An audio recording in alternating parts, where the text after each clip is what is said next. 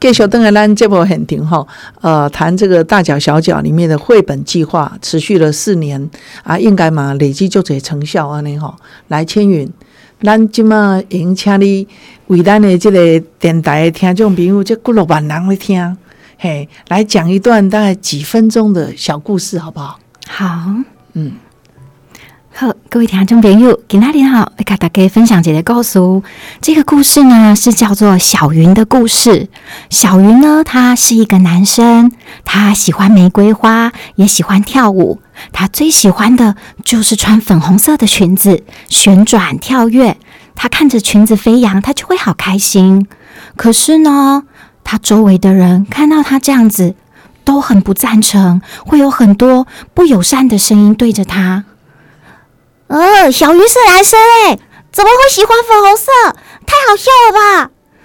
一个男生居然别着玫瑰花，好奇怪哦。对啊，男生怎么可以喜欢跳舞？男生应该要喜欢战斗游戏啊！好多好多嘲笑的声音，让小云好难过。他觉得他的世界变得好灰暗哦。他想要跑回家。但是伤心的小云迷路了，他走进了一个可怕的森林里，怎样都走不出来。就在小云绝望的时候，他听到了妈妈的声音：“小云，小云，你在哪里？”“妈妈，妈妈，我在这里。”妈妈抱住了小云，小云忍不住哭了出来。妈妈替小云擦干眼泪，对她说：“小云，我们每一个人。”都是独一无二的，每一个人都和别人不一样。你有权利可以喜欢玫瑰花，可以喜欢跳舞，你有权利可以做自己。就在这个时候，突然走出了一群拿着彩虹图案的小朋友，陪着他们一起跳舞。原来他们听说小云的事，很替小云担心，他们希望自己也可以做出很多的彩虹送给小云。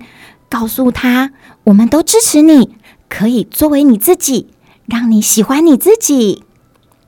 哇，哎，真的很好听，谢谢。所以这个小云其实就是我说的，其实吴继刚也是这样的小孩啊。对，好，那婚姻等于你大那边啊，呃，大皮箱，哎，吴继刚。那吴继刚后来也也变成世界的这个名牌的这个服装设计师哈，他就是从小都看芭比娃娃的男生，嘿，然后也后来也公开他的恋情，就是呃他他自己的那个爱人，对，所以我想这个尤其是呃在这个绘本里面的这种性别，我想这这一块真的是。太重要了，用用用这种方式，我的想应该好更是咪足好的带领。嗯嗯，就是我们想要的是，我们也介绍一些不同角度的绘本给父母，嗯，可以一起跟孩子去看。对，不只是孩子哈。对，因为以前这些绘本可能爸爸妈妈不知道有，也因为它不是那么大众化，所以他可能。没有很多的版面在所有书点上，对，但是它其实里面传达的故事都是经有一些很棒的作者，他为了要让更多人知道这样的事情，然后去推广，所以他做出这样的绘本。所以介绍这样子的绘本也是我们一个很大的工作。嗯，所以呃，我们在帮爸妈。做一件事，是我们找到适合做说这件事、做这件议题的绘本，让你可以跟孩子一起读。那读的过程中，你就可以也跟孩子一起讨论。那穿纸袋的公主还是公主吗？嗯，那怎么样的人才是公主呢？是对，是那这些东西都有好多好多可以去摇晃那个小孩对其他有可能给他刻板的性别意识的。呃，故事绘本给他的东西，对，就像现在最红的艾莎，其实就是一个超厉害的女生，对 对，就是救全世界的女生。都要唱艾莎，对，所以她反而其实现在这个东西是一个比较主流的东西，嗯，对，嗯，那在呃儿童人群的部分，我们有时候会选择就像是小毛不可以，这本绘本，这、这个绘本它有一个系列，大概三四本。嗯，那它也是一个非常得过非常多奖的呃绘本的作家做的。嗯，那它就很简单，就是常常画了一些场景是小孩会捣蛋，会呃嗯出错。大人每次讲话就不可以，不可以，不可以这样。对，然后小我们朋友会问说为什么不可以？是是是是，所以我们就会把那个页面打开，跟孩子讨论说啊，你看小毛又怎么了？然后他们就会说，然后说哦，对，上次我也是打翻那个东西，怎么样怎么样。怎么样，然后就可以开始去讨论，就是那个不可以怎么来。对，对，对。那孩子就更能知道说他的权利跟禁止的这些东西是可以讨论的，嗯，而不是所有的东西只要是不行，就是他就得要忍受。嗯。就像是我们的小孩，如果在图书馆就得要晋升一样。嗯，对，这就是一个儿童人权在某些领域，尤其是像公共领域，它就是完全会被消失、嗯会被隐形是的一个社会状态，这也是需要松动的。是，对，是你自己就是，当然我们云家共学团成立的有比较晚，二零一八年嘛，哈，对。但是我想带领就是整个台湾的大脚小脚这样的一个运动，已经十几年了。十年了，对，十年了嗯哈、那你自己怎么看？就是说，呃，当时的这个大脚小脚，然后比方说这么多组的，就比方说好了，我们云家就这样十多对的爸爸妈妈，就是我愿意花更多的时间来做共学，然后我我反而是选择这样，而不选择我把小孩子放到。呃，一般的幼稚园，好、一般的国小里面，你自己去看那个差异，你觉得最大在哪里？我觉得最大的差异应该是经过呃共学的实践班对所谓的儿童的发展，还有现在在大人身上留有过去教育的一个呃前置的状态，让他去看孩子的时候的一些限制。嗯。当你这个限制有一点被松开了，嗯。然后你其实就会发现，好像我可以有另外一个方式跟孩子相处。那如果你去尝试的时候，你会看到孩子用一个非常快速的正向回馈回到你身上，嗯。然后那个时候的回馈，你会觉得说：“哇塞，原来人跟人之间的亲子关系如果好，是这么好的感觉。是。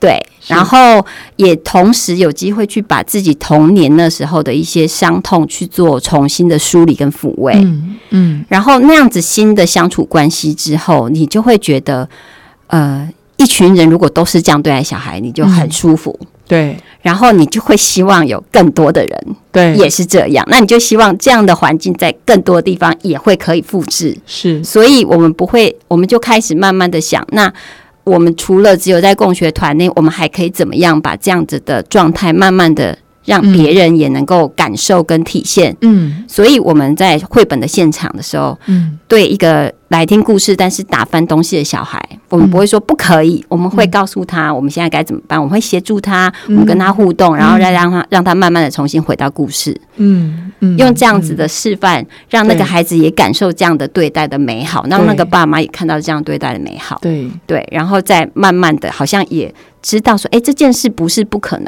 因为我们过去的环境是觉得阿吉娜的戏方便就好，嗯。对大人来说嗯。方便就好。嗯。对我们想要很乖、很安静的孩子，因为这样对大人所有的形式活动最方便。嗯。但是那个是蛮有人儿童人权的出发点考虑的，而且也会扼杀他的发展，没错，嗯它就会变成慢慢的变成一个很乖、很固定，但是没有意见、不会反抗、不懂得比较能够应对跟思考的一个嗯状态。是。对，我记得上次呃一年前请戴玲来的时候，后来戴玲还特别电话还赖给我说：“哎，我能不能带我那个五岁的儿子过来？”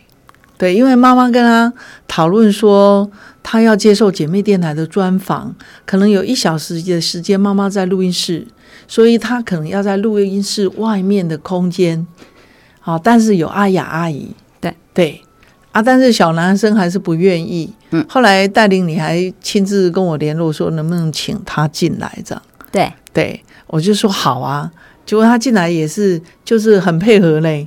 对，对，那今天他在哪里？